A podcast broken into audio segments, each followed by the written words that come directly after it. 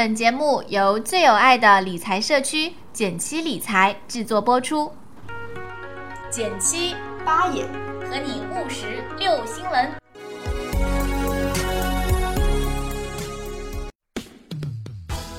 哎，今天录电台环境不错呀。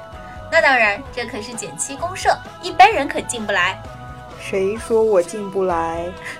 减七公社在减七理财公众微信号回复“减七公社”即可查看我们的秘密入会指南喽。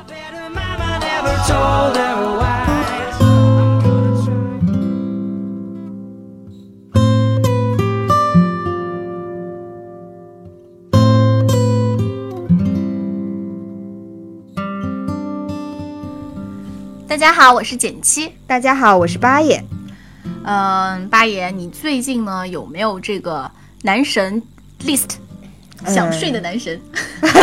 我们这样说真的好吗？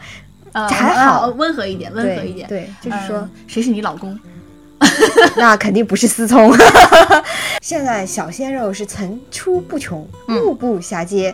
大家呢可能都会开玩笑调侃说：“哎呀，好想要包养叉叉叉小鲜肉，对吧嗯？”嗯，但是呢，其实这个事情还真不是没有可能性。嗯，当然啦，我们这个可能性是从非常金融的角度来说，还真有一个历史事件跟这个有点相关，有点类似。前一段时间呢，有一个摇滚巨星，可能我们这样年纪的人啊，有一定代沟，不太了解，就是 David Bowie，他不幸去世了。然后呢，他其实是一个非常非常有名的一个歌星，他大概是披头士同个时代的，也地位也不是当时也是跟披头士差不多的。对他曾经被列为呢是英国二十世纪呃跟披头士、皇后乐队呃最三个最重要的摇滚巨星。对，对他曾经有一首歌叫《Changes》，就是每次我以为我做到了，却总是没有想象中美好。于是我审视自己，但我从未窥见自我那个旁人眼中的戏子。我身手太快，不及一事，改变变变改变。这位摇滚巨星，那咱们是七八五十六嘛，减七理财、最有爱的小白理财社区。我们要聊的当然不仅仅是摇滚巨星这件事情，是的，还有呢，就是他曾经为这个上世纪七十年代最伟大的金融创新——资产证券化这个领域，开拓了一个非常非常新的模式。啊，大家肯定已经听晕了，什么资产证券化，对吧？我们讲个故事，你可能就懂了。这呢，故事的开端呢有一些狗血。九七年的时候，David Bowie 卷入了一场税务纠纷，急需现金流。因为大家可能知道，国外的税务其实是非常非常严苛的，任何人在税务上有一定法律的问题的话，对于他的声誉也好，现财富也好，是有非常大的打击的。所以呢，没有办法，虽然他是一个当红的明星，但是英雄也有为五斗米折腰的时刻。所以当时呢，他为了解决这个债务危机，就找到了金融专家，做了一件非常有意思的事情。这个金融专家呢，真的是蛮有才的。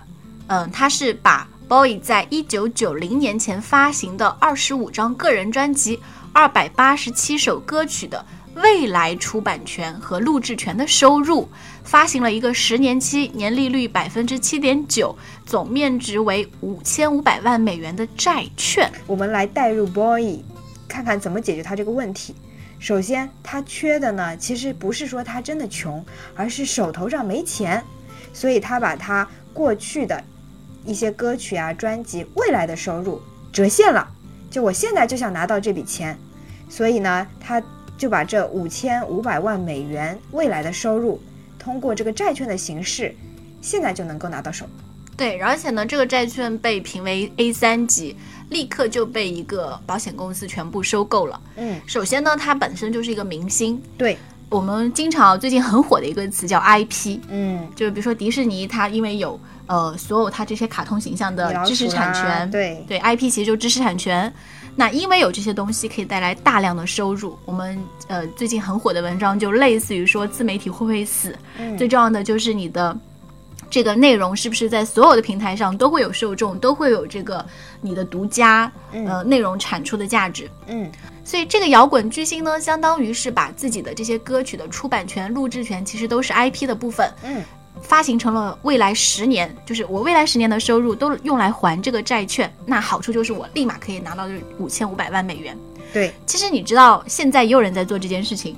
比如，诶，逻辑思维呢做了一件事情，就是把他二十年的跨年演讲的门票，现在就卖出去，一张好像是四五万块钱，而且立刻就卖光了，十个小时内卖光。有人算了一下，他这一次性就拿到了一千五百万元人民币，这都抵得上是一部这个可能不是大卖的一些电影的这个票房收入了。哦，很厉害哦。对，但是你想想看，它其实卖的也是未来的门票，是的，跟咱们今天这个话题还真有点相似之处。对，就是把未来的收入现在我就实现。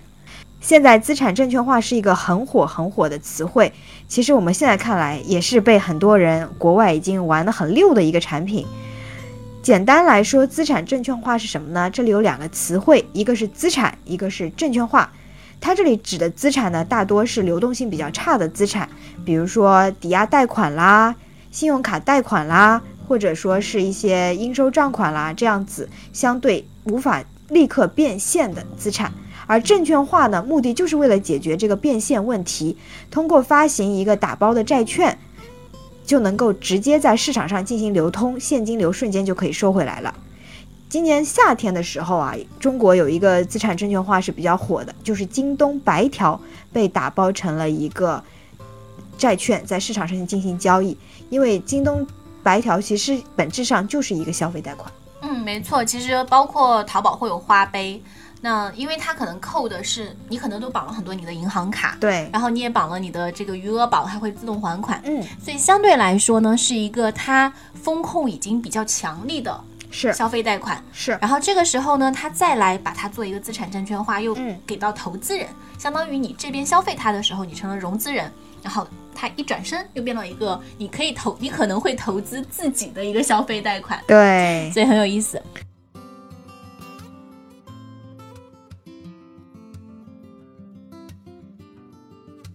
当然啦，可能有人会说，那我想众筹一个鹿晗，众筹一个王凯，或者众筹一个为什么没有吴亦凡？好，众筹一个吴亦凡，对吧？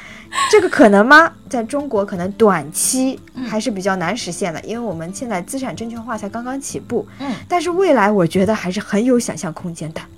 而且吧，我觉得跟咱们上一期的那个电台不是说能力变现，嗯，事实上我们除了可以众筹别人，也可以想想如何才能让有一堆人想要众筹你呢？嗯，好问题。好啦，那我们还是先把鹿晗众筹了吧。嗯，拜拜，拜拜我们去众筹喽。